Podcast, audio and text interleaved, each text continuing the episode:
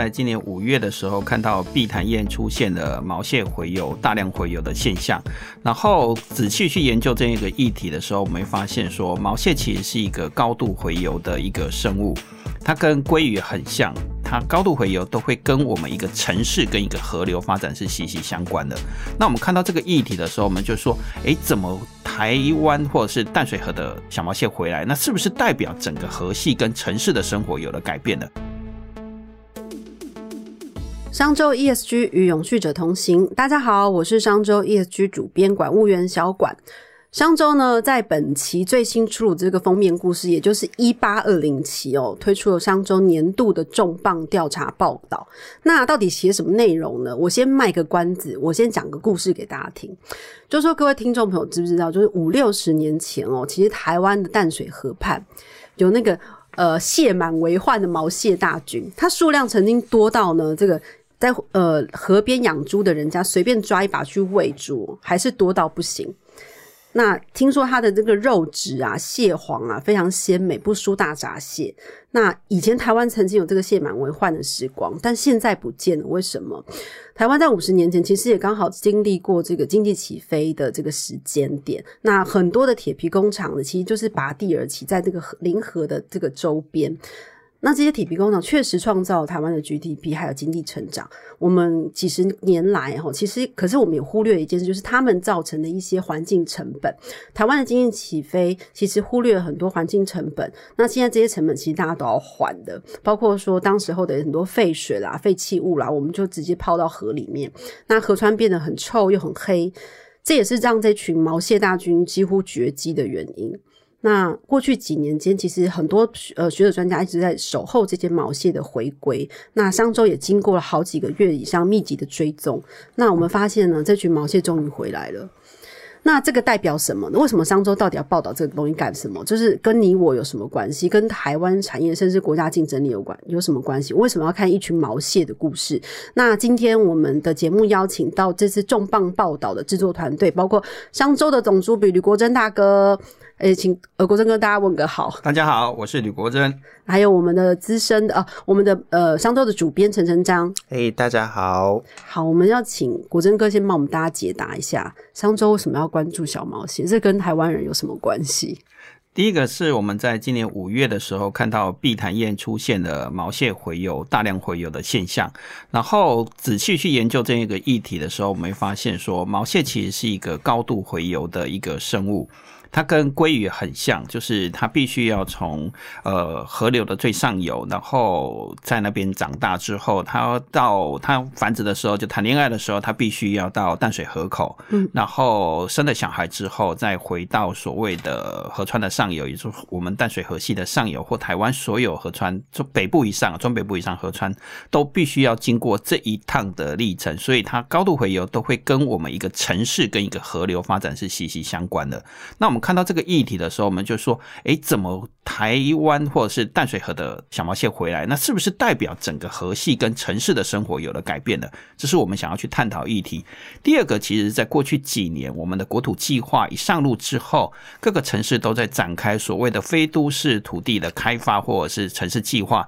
啊。最明显的例子就是整个大台北地区的温仔郡，有以前有三千多家的铁皮工厂。嗯嗯，那在去年的年底一夕之间。全部都拆光了，这引起我们好奇，是不是过去可能是一个高度污染的，或者是完全没有做污染防护措施的铁皮工厂，是不是有大量拆除之后，让河川的水质会提升而改变？我们想要去探讨这个问题。当，我们再去往下游，再去我们再更深入的去挖这个问题的时候，我们就会看到说，哎，一个经济体系的发展，它跟河川或是我们生活周遭其实是息息相关的，也就我们经济发展的。更健全，或者是更思考更全面的话，我们的河川的水质会变好，那生物也更多样。那我们就尝试的去读很多文献跟报告。那我们在看到了欧洲的发展经验的时候，我们看到了说，诶，欧洲其实也曾经经历过我们这样。当我们河川发现了所谓的毛蟹洄游，那欧洲也是在瑞士发现了巴塞尔这个地方。他们其实曾经经历过鲑鱼也都不见了，他们到北海去繁殖，从瑞士到北海。哦，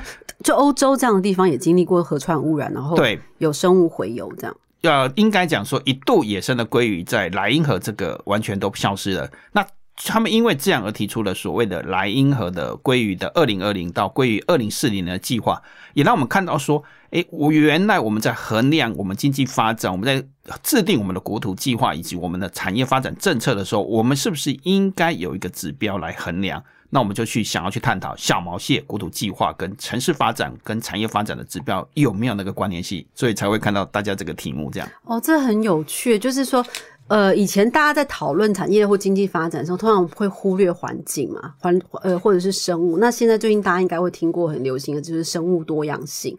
就是当一个环境它的生物越来越多样，甚至是它的多样性回来的时候，也代表一个城市或国家的文明是不是更进步、更成长？那想要跟陈章请教，就是因为我知道说过去三个月来，你几乎是追着这些小毛蟹跑的，全台湾跑透透嘛。嗯，你有跳下河吗？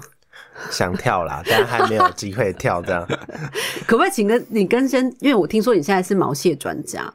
这毛蟹到底它到我们可不可以吃？我觉得很毛蟹可以吃啊，它其实就跟大闸蟹也差不多啦。就是说哦，你吃它其实会有蟹膏啊，这样就是也算是很肥美的，很肥美的一种蟹的。好，好，那它是它的回游路径到底是怎样？就是你是不是呃，过去三个月来，你到底走了多少个县市，个爬了多少个地方？它回游的路径，呃，就淡水河来讲的话，哈，你可以想象一下，就是说它大概是在呃五月的时候，梅雨季的时候，你会在看它在那个呃新店碧潭的地方出现。那它就是在秋春季的时候会上溯。到更上游去这样子，那他可能就是上溯上去之后，可能会在那边待个两三年的时间，然后在那边长大。它成熟之后呢，就是有繁殖能力的时候，它就会顺着在秋季的时候，顺着河水降海。到出海口，或者是说，哎，你可以感到感觉到潮汐的这个河段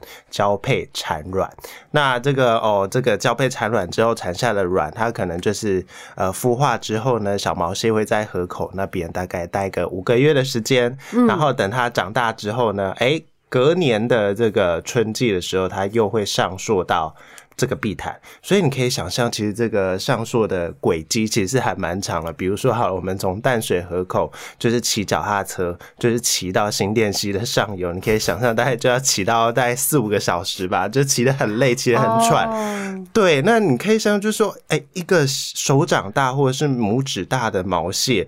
那它这样子要慢慢爬爬上去，很累也会喘。对，好可爱，很可爱，对不对？对，那所以说这个毛蟹上溯的路径其实是相对辛苦的啦。嗯，那尤其刚刚国珍哥有提到，就是说以前莱茵河，呃，其实很脏的。那淡水河其实比莱茵河更脏。嗯，我不知道，就是你能不能想象，就是以前淡水河多脏的情况，就是沿岸那个大汉溪哈，嗯，都是垃圾山。那个乐色山，每一个乐色山大概都是呃十公尺高，大概有十。呃，五六层楼这么高，那个是多久以前的事情？大概是三十五年前以前。现在我们在岸边已经看不到这种，现在已经看不到了。只不过那个有些东西沉在河底，对，沉在河底看不到的，不代表它不见了。所以我们之前的乐色山就挖上面的，所以下面都还是乐色山。嗯，所以你可以想象，就是说以前多脏。那毛蟹在以前那个环境底下，要上溯到上游长大，其实是相对困难的。所以它一路大就是大概要经过三。三四年的时间，这样长大，然后产下小毛蟹，然后再不断的就是在台湾这个地方巡回。可是它一路上要经过非常多的垃圾埋伏，它是是，嗯，这个它最大可以长到多大？就是呃，一般成年男性的手掌大，就是碗弓这么大这样。但其实我觉得它大概就是跟我们现在吃到的毛蟹是呃，那个大闸蟹是差不多大了的。嗯，因为之前呃，刚刚国珍哥跟陈章都有讲到莱茵河的地方，其实他们是把鲑鱼回流视为一个指标嘛。那我也想问，就是说，当这些小我们这样观察追踪好几个月下来，看到小毛蟹它出现了，它有一个慢慢有一条比较干净无障碍的回家路之后，我们其实会知道说，哦，因为刚刚国珍哥也提到说，其实是不是产业呢、工厂呢，或者什么东西起了一些变化？所以国珍哥可不可以跟大家聊一下过去几个月来这个密集的追踪？发现了什么？如果我们试着想象我们变成那只毛蟹，然后在我们的淡水河里面洄游，在河里面游的时候，我们会发现，哎，岸上的人们最近好像变得很盲目，在忙碌了。过去一年来，嗯，主要是因为我们的国土计划。呃，上位法案在上面嘛，哈，然后所以我们各县市政府都可以去进行所谓的它的非都市土地的重新的都市计划。嗯，那我们过去这些非都市土地虽然都叫做农业区或是限制开发区，事实上上面都盖满了所谓的 T B 工厂。嗯，那它也是刚才陈章在提过去有多脏的时候，我们在抓二零一六年到二零二二年的河川污染，其实上我们还是可以看到一年有两三百件或者是。呃，一百多件，甚至有电镀工厂，还有印刷厂，还是把废水排到了河里，所以淡水河还是有四大黑龙江。所以除了垃圾之外，其实造成所谓的河里生物的污染的东西，其实还有所谓的工厂这一块。那回来说，他说：“哎，这些河流生物会发现啊，岸上的人人们很忙碌，怎么一大堆铁皮屋都拆掉了？嗯，像温仔俊就拆了，说大概有三千间嘛，吼。”接下来在板桥、在泸州、在三重、五股到树林跟三峡，都会有大量铁皮屋，会也会跟着做都市计划的脚步，重新去所所谓的拆掉再重建。嗯，那也会在全台湾，因为全台湾所有的所谓的国土计划跟都市非都市土地都会进行这样的。的重新规划跟都市重化，那变成了什么？也是诶，他们在看到的时候，当我们在走进淡水河畔的时候，我们发现一栋栋的玻璃帷幕，像一零一式的铁皮大呃玻璃帷幕大楼取代了铁皮工厂，慢慢的盖起来，哇，整个景观有了很大的改变，所以我们才会去看，哎，突然发现说，整个淡水河完全不太一样的，你可以在河岸里面看到很多的玻玻璃帷幕，像我们这一次到的新庄好事多。它其实就紧邻在在所谓的温仔郡的旁边，那另外一边是塔寮坑溪，那过去也是一个有蛮多污染事件的一条河溪流啦。那最后汇入大汉溪，它开始盖起了一栋栋的立体化的大楼。原来我们正在进行一个很大的工程，是我们在产业转型跟都市重化过程中，我们把铁皮屋拆掉。盖成了一栋栋玻璃帷幕的大楼。那为了奖励这些投资，包括新增投资的，或你使用绿电绿能，你的容积率可以越来越高。那个意思就是说，过去你可能盖两层楼。你现在可能可以盖五层楼到七层楼，那地下再盖两层楼，甚至有的地方的容积率更高，所以我们看到很多铁皮屋拆掉之后盖成了三十楼到四十楼这样的摩天大楼出来，相当于摩天大楼了。所以整个景观跟产业环境就有了很大的改变了。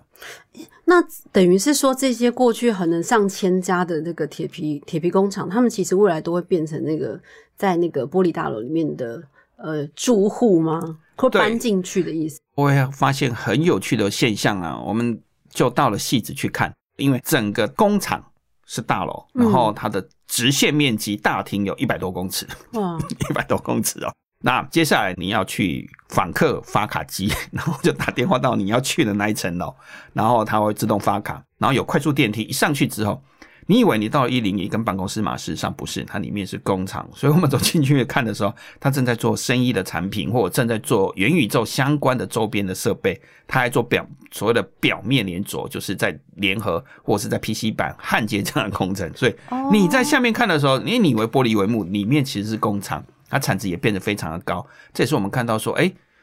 怎么产值在提高，污染也可能会减少，因为它统一管理嘛，不像过去的三废、废水、废气跟废弃物都是没有妥善的处理的。那现在变成这样的话，当然环境跟整个会很大的改变。哎，我很好奇是说，因为之前我们在看那个呃德国的那个北莱茵河那边一个矿业城嘛，它大概五百万的人口嘛。这次我们的封面故事里面也有讲到这个案例，它其实是当初就是因为为了要整治莱茵河，所以把这个。呃，传统的矿业全部转型成为生技业啊、观光啊、软体资讯科技这种这种产业。我们这次在看这个这个呃铁皮聚落转型的时候，也有看到这样的现象，对不对？对，这也是我们这次看一个比较让我们蛮震撼的地方。其实我们有一间一间去走，像我们到了新庄的塔寮坑溪，我们看到一个铁皮下的包装工厂。嗯，那。它跟我们的生活都会生活其实是息息相关的。它在做保鲜膜以及包装设备，嗯，那最后就会套成各个食品包装。所以你我们在城市里面，你可能看到很多食物上面是有包装的，或很多产品上面是有透明膜的，其实是来自呃塔寮坑西厂的铁皮工厂。那他地主就告诉他，他要搬了，他必须要搬掉搬走。那接下来我们又再去看在树林，然后一直到山下，一直到新呃龟桃园市的龟山，那其实是一个一个很大的产业聚落。它过去生产的是什么？在铁皮屋里面，它做的是机能的布料。所以很多人都说我们台湾机能布做的很好啊，我们骑脚踏车有车衣或防晒，或者是穿比不穿还要啊，穿的比不穿还要 凉。对对对，的机能布料，事实上主要的产地就在那个地方。它你要不要小看这个地方哦？其实这些铁皮工厂曾经贡献台湾的外汇一年大概有一百亿美金这么多。哎，我好难想象，原来那些铁皮工厂其实是产出这些机能布料，就是它算是比较高。呃，high high end 的产品哎，这也是我们这次在追寻这个故事的时候会有感动跟感触的地方啊。他们其实过去我们台湾经常在强调一件事情，是我们的交期很短，我们可以两三天就可以做出一个产品。接下来我们的品质好，我们比日本好，然后当然比较便宜，所以我们叫价格有竞争力。我不叫价价格竞争力，价格有竞争力，交期短，然后我再弹性高，我们少量变化，所以它是一个非常大的聚落。呃，很长一句话叫做“中国一个工厂，哈，它的产能可能是比一个国家还大，嗯，但是它就像一个大规模的平原站，但是我们台湾是一整个地区变成是一个工厂，就三四百家甚至上千家的铁皮屋变成是一个工厂，我们用三五百个人的打一个大公司。它创造我们台湾的经济奇迹，可是我们走进这里的时候，我们发现其实很多的铁皮工厂都快要搬走了。嗯，那搬走不外乎有几个原因，当然是我们看到了玻璃帷幕，因为你只要愿意接受都市计划，然后去申请所谓你要申请做立体化工厂，就可以盖得很高，然后你可以做玻璃帷幕大楼，所以很多人当然会心动。你想想看，我昨天还是佃农。隔天我就变成地主了，我会很开心，所以我就会去申请这个配合政府嘛，把铁皮屋拆掉，甚至你的地主本来租给你的可能也不租了。那我们就看到很多工厂离开那个地方，这是主要一个，因为土地价格越来越好，然后你可以变成玻璃帷幕。可是第二个原因，其实是 ESG 的趋势也是影响到这件事情。我们都知道，过去过去几年来，大家在讲这个观念的时候，其实已经影响了国际大品牌或供应链。所以他会来检查你的消防安全，你的废水是不是合格，你是不是用更少的水在做布料的染整，大家都很在乎这件事情。甚至你的对劳工的环境也是很要求的。所以如果你持续待在铁皮工厂，你是不可能通过这一关的。所以台湾慢慢的在改变，说，哎，我们看到了很多做纺织的。这一次我们 访问访问了纺织厂，他决定离开那个地方，是因为他想要继续做国际供应链，做最好的产品。所以他把工厂搬到了桃园的芦竹到合法工业区。进去看的时候，我们就看到说，哎，他整个工厂全部都透明了，为了让国际客户随时可以用视讯看到这些工厂管理的怎么样，我的布料是在怎么环境生产的，所以变化非常的大。所以一间间的在三峡树林的铁皮屋就可能就要拆掉搬走，因为他就不做了。第二个，我们也看到一个有趣的现象是，那本来那块农地就变成建地，在都市计划、国土计划这个。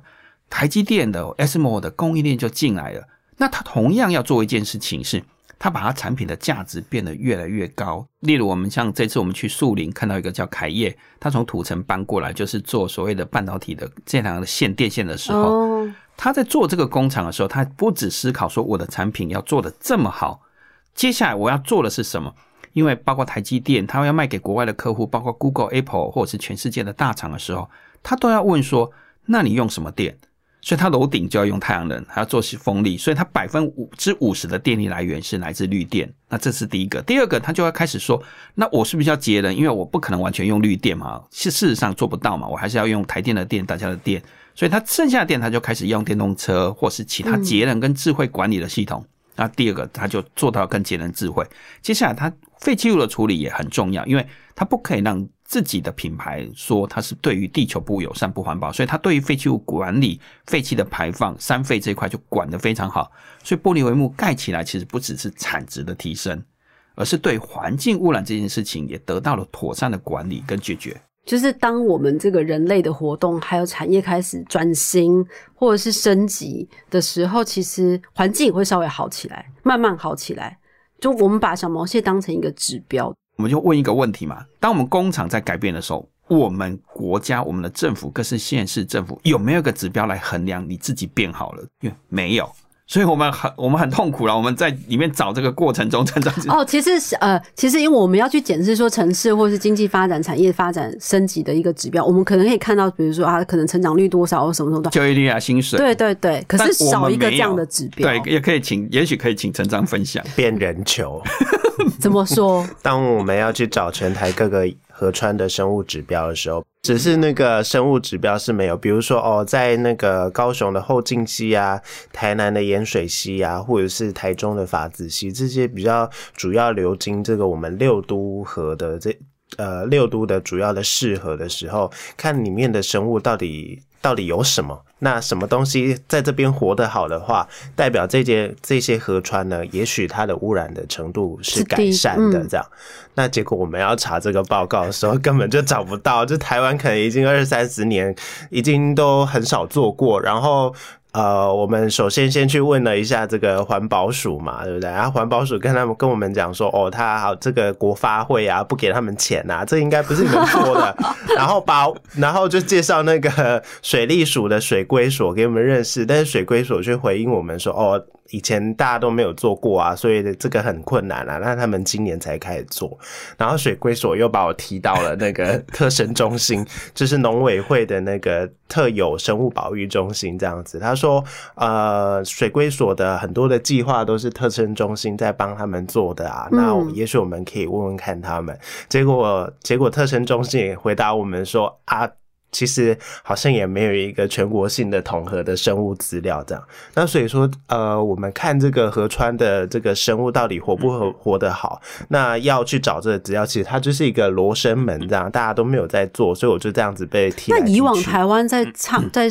地方政府在说啊，我们这个比如说假设爱河好了，我们爱河已经完全恢复到什么非常清澈干净，我们淡水河整治有成，这个他们是用什么东西来代表的？哦，就是看数值啊，就是看我们他们河川的那个数值有一个叫做 RPI 值，那叫做河川污染指数。那这数数据是怎么来？比如说他找这个看这个重金属含量啊，然后水的含氧量啊，然后等等去做一个公式的统计，变成这个河川污染指数这样子。那我们现在的环保署跟环保单位其实都是看这样的一个数字。如呃，如果数字有下降的话，表示这个河川的它的污染的情。情况可能会有改善。但是这个数字常常会有被美化或者是测不准的问题。哦，比如说，好了一条河川，你遇到雨季的时候，你在测量的时候，它当天是下雨的。嗯，那因为水量比较多嘛，那就会表示说，哦，这测出来的数字可能会比较漂亮一点，因为那个污染源它就会被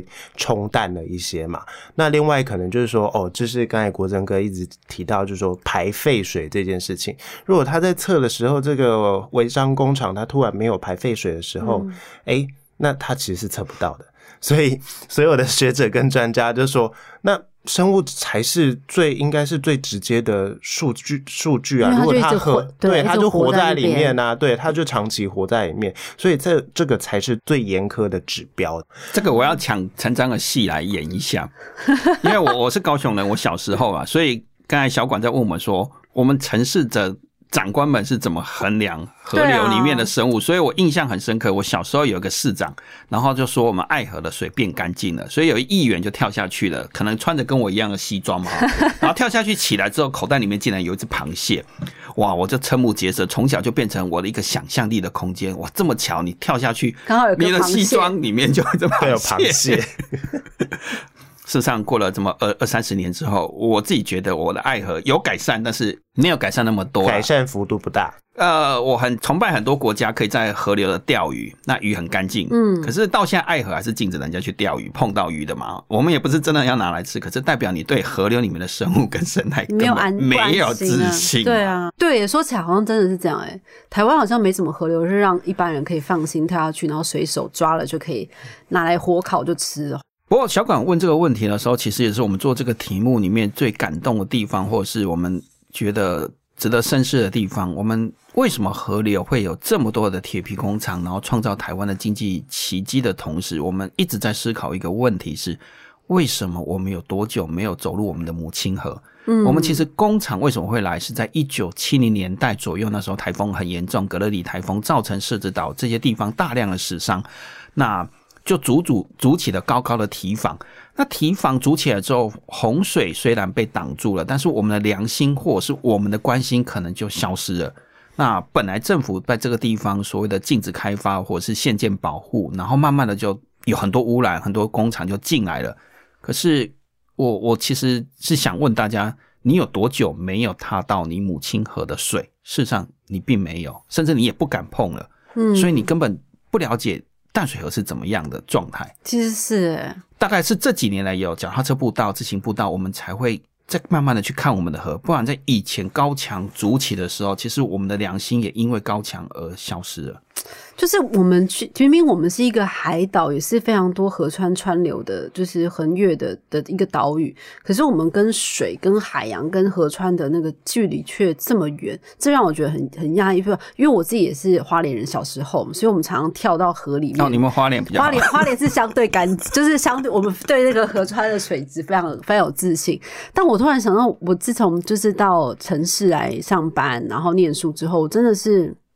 几乎已经离那个河川非常非常遥远了，就远远观远观就好了，我根本不会想要去碰它，甚至里面东西我可能都觉得哎呦很脏。回到讲澳洲，他在经济发展的时候，他就思考说，那我们是不是在经济发展的过程中，我们好好的去做转型过程中，能不能让鲑鱼能够回来？所以他是有计划的，在二零二零年的时候，希望北海回到瑞士最上游，南河最上游，他跨了九个国家嘛。但每个国家都很努力的做所谓的经济转型这件事情。我这里强调，这不是一个环保议题，这是一个经济转型议题。它可以让鲑鱼在二零二零的时候北海回到所谓的原来的瑞士的栖息地，然后重新再繁殖。那它到二零四年的时候，它要做到生物多样化，也就可能鳗鱼啦、各种鱼类都可以回去。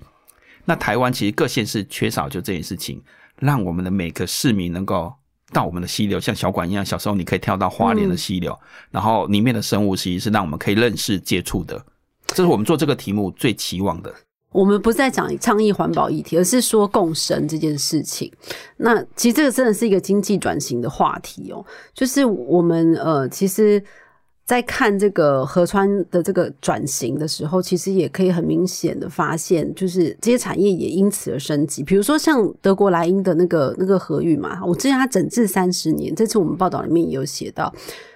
就是真的有呃，它水质也变好了，生物多样性也慢慢回来了，可是它的 GDP 同时也成长一倍。我们到了戏子基隆河段的时候，我们看到高楼的慢慢建起来。刚才提到了那个那些一零一大楼，就我们最近看的时候，我们就看到台大医院的前院长，还有北医最年轻的院长，他跑出来创业。在这个玻璃帷幕里面，他其实拥有的很多的资源。为什么？呃，这也是我们在探讨这个题目的时候，为什么工厂还要盖在所谓的大台北地区？你才会发现说，哦，原来他需要靠近很多人才，嗯，他需要靠近技术。接下来，他可能要有资本红利，因为资本市场还是在大台北地区，所以才会有创投跟生技创投投资他。嗯，所以一个院长一下子就拿到了五亿美五亿台币的资金，哦，马上就创业了。嗯，然后盖了工厂，其实他产品很快就可以实验，因为北医有四五千张床这么多，他可以马上去实验每个东西。然后，所以我们在那边现场就会看到，哎，在做头盖骨，我看到头盖骨当然是金属做的，用三 D 列印出来，然后看到哎矫正型隐形牙套。所以，我哎，为什么要做这个东西？我们真正去了解，才发现哇，原来矫正型的隐形牙套一年在全球有两三千亿的市场。在这样的玻璃帷幕大楼崛起的过程中，我们看到了元宇宙在里面做隐形矫正牙套，在里面做。那未来它可能也会实验所谓的秃头的新药，应该讲法再生的干细胞，直接用秃头秃头的新药。对，秃头的新药，这是比较通俗的说法。哎，才发现事实上我们的技术、我们的产值会跟着提升。所以那边的总产值，其实我一算的时候有点吓到，就有上百家公上市贵公司在那边，那企业有上千家，所以大概年估估年年营业额大概超过七千亿，嗯嗯，也就是说五百公尺，我们可能每走一步就有十四亿这么高的产值。那这过去这好几千家的铁皮工厂，他们真的完全都可以留在北部那个玻璃帷幕的大楼吗？如果不行，他们要怎么样去转型？就是他们怎么活下来？他们也可能像，他们也可能是另外一种小毛蟹啊！就他们也必须要生存，他们怎么活？每一个都可以转型成就是高附加价值的产业吗？那我们其实从要被拆的，然后已经进驻了，我们再去问其他的。可能碰到问题的业者。事实上，我们也看到一个所谓的在衡量一件一个城市经济发展的指标，可能用我们用鲑鱼、用小毛蟹，嗯，可是我们却忽略另外一个指标是我们的违章跟到处去破坏农地的工厂的数目，是不是因为我们的国土计划或我们大量的提供这样的工业区的时候，是不是有减少？那我们再去追这个数字的时候，我们发现事实上很遗憾的告诉大家，并没有减少。如果我们去算地球公民有去算这些事情，大概从今年的五月开始，有六千人上网去检举，然后再去查核之后，发现我们光这段时间又增加了一百八十四个违法的哦，新建的、扩建的农地工厂，也就是说违章工厂。你要知道，我们政府从一二零一六年开始就不允许再新建。对那二零一六年之前，我们有一个所谓的辅导办法。那之后还在新增这些事情，代表一个很严重的问题是，我们在增加这么多包括玻璃帷幕大楼。我刚才在讲所谓的一步走一步就十四亿，好像很厉害，好棒棒。可事实上，我们忽略一件问题是，这些铁皮工厂还是到处的在乱跑，因为他们可能买不起一平四十万嗯的所谓的豪宅式的工业区，然后跑到农地上去，所以这个现象变成我们再去追的时候，我们才发现说，第一个，我们看到大台北地区的所谓的这么多的玻璃帷幕工厂的时候，事实上有很多人是搬不进来的。对，那我们就去探讨搬不进来的理由。第一个是，它可能机器设备不符合，它可能是冲床洗洗它就是那种床，重型需要对大规模的，它可能打一下棒一下。我们我们其实我们常我们跑上周常常跑工厂嘛，他们就 press press 嘣 press，就是冲床，他们都用嘣这个字。那因为为什么要做嘣这个字？因为很大力。嗯所以如果试想你在你在一个玻璃帷幕大楼，你是有研发的，这都都都在摇晃的时候，其对实 大家不喜欢这样的工厂进来，所以它也不太适合这个行业。第一个，它搬不进去；第二个，很多人也买不起这样的工业区的土地，一平要四十万。其实对于传统产业来讲，它的毛利跟竞争力其实并没有这么高。嗯嗯，所以变成是，还是有些人找不到工业区的土地，必须被迫的跑到农地上面去。这也是我们这次才在想这个问题的时候，其实我们不应该只看到所谓的哦，科技业进来了，院长来创业了，好棒棒。其实我们变成我们在做一件事情，在做什么事情，你知道吗？我们期许我们的城市里面都是精英，我们都住着高所得的人。可是我们却忘记了，这个城市一个城市的多元化，可能必须要资源性的相关的服务，不可能整个台北市里面或大台北都会区全部都是豪宅，嗯全部都住着有钱人，全部都是科技业，全部都是最赚钱的行业。可是却没有人收垃圾，没有人替你修车，没有人去做废弃物的处理，没有人去做资源服务性的行业。那我讲最简单的例子啊，我们可能会有手机或元宇宙相关的产品，可是其实它里面有很多塑胶件是必须要射出塑胶的，或者是必须要冲床去冲出来的，那这个就会产生断裂了。我们在转型的过程中，我们其实应该要注意到说，诶，原来供应链的完整性很重要。嗯，所以这些铁皮工厂有没有彻底找到这个数字有没有降下来？就那个一百八十四这个数字有没有降下来？其实是一个衡量的指标。所以应该在说，我们让小毛蟹回家，也应该让铁皮屋，就我们刚才河流里面岸上那些人忙着在拆铁皮屋的过程中，事实上要让铁皮屋也能够找到自己的家。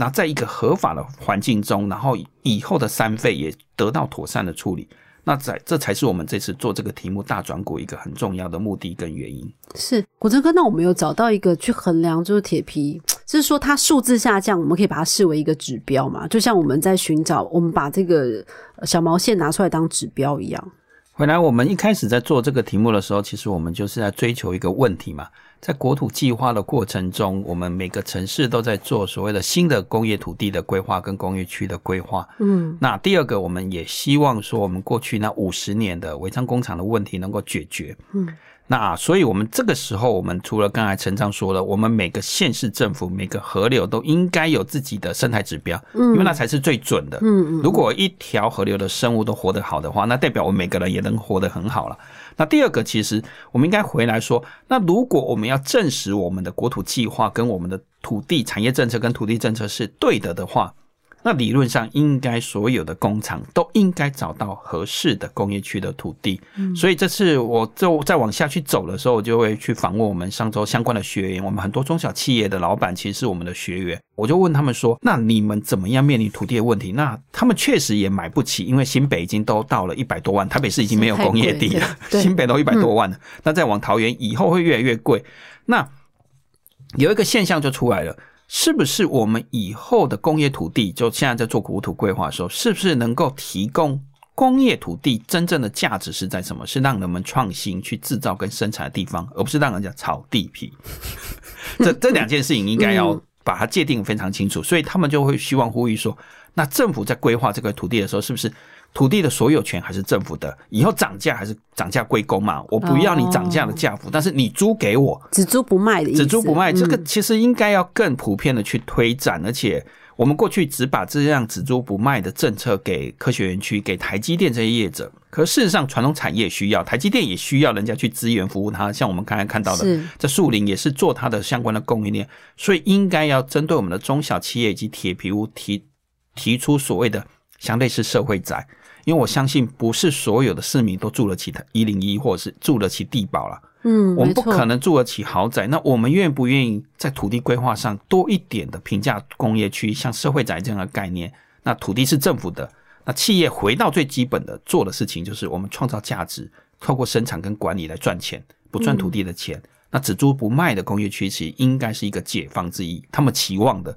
那我们也应该希望说。那应该提供这样的土地，那让这些违章跟到处流窜的工厂能够找到一个合法跟生存的地方，那也可以负担起那个地价。在读完这一期重磅的报道之后，也会很好奇说：，哎，那我既不是企业，我也不是铁皮屋的工厂的主人，那我可能也不能够这么长期的去倡议一条河川的的干净，或者是富裕这些毛线。那我这样一般人，我也想参加，我可以怎么做？刚刚我们有提到，其实我们对西部的河川都不熟悉。西部对西部的河川，因为大家都很都很脏污嘛，对不对？所以其实大家都是对河水有失忆症的。你们怎么觉得？是，确实是 有哈失忆症。所以我觉得最直接的方法就是说，哦，第一，你就是去认认识去去认识河川，就是走一下你家周遭的河。那我觉得像我自己就比较极端一点，这样子就是。你去想说，哎，这个河到底可以怎么玩呢？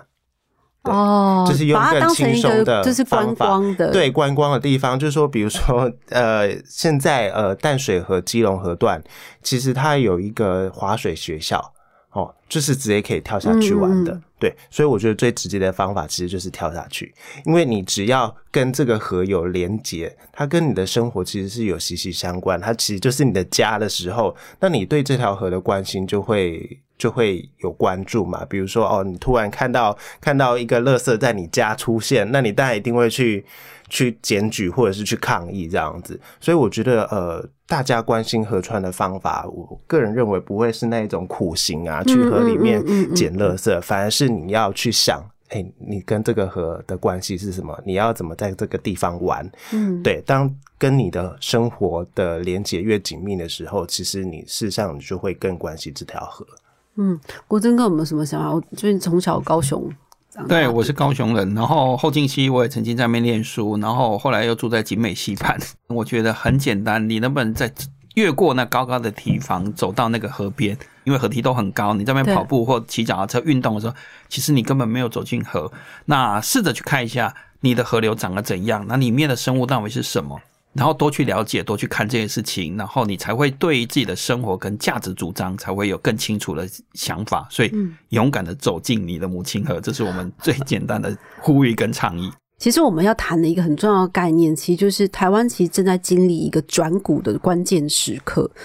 就是我们已经，我们人均 G G D P 几乎是已经要超越超韩赶日，超韩赶日，快要接近日本喽。这个是可能过去几年，过去几年间，可能台湾人稍微对自己没自信一点，会比较难以想象的。但其实经过这几年，就是大家可以发现说，台湾确实正在呃呃众众多的国家之中，其实表现是越来越好的。那这个是我们上周为此而定义的一个关键时刻嘛，就是我们把它叫做黄金大转股。对，我们很希望说。这个转股的过程中，就一开始我提到的，我们其实是应该去思考说，我们的生态指标，我们是不是每个县市的河流里面，我们不是只是单纯的去。然后用比较取巧方式把水质变得更好。其实真的每一条母亲河它的生物指标生物是什么，我们应该把它清楚的定下来，或有一个很清楚的目标，去努力做到一件事情。第二个，我们希望我们的在产业转型的时候。每个行业都可以安心的生产，所以转股过程中，我们应该用 ESG 的方式赚到钱。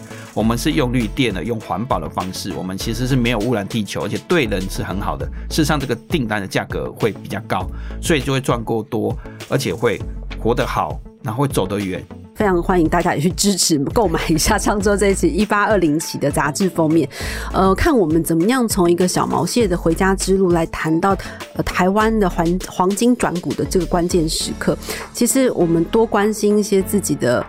周边的环境，然后理解呃这个转型的过程，其实可以呃更理解台湾了，然后也发现我们其实可以对自己更有自信。那真的很感谢两位今天到节目上来分享，谢谢，谢谢。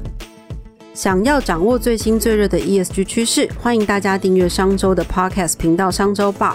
商周 ESG 与永续者同行，我们下次再见喽。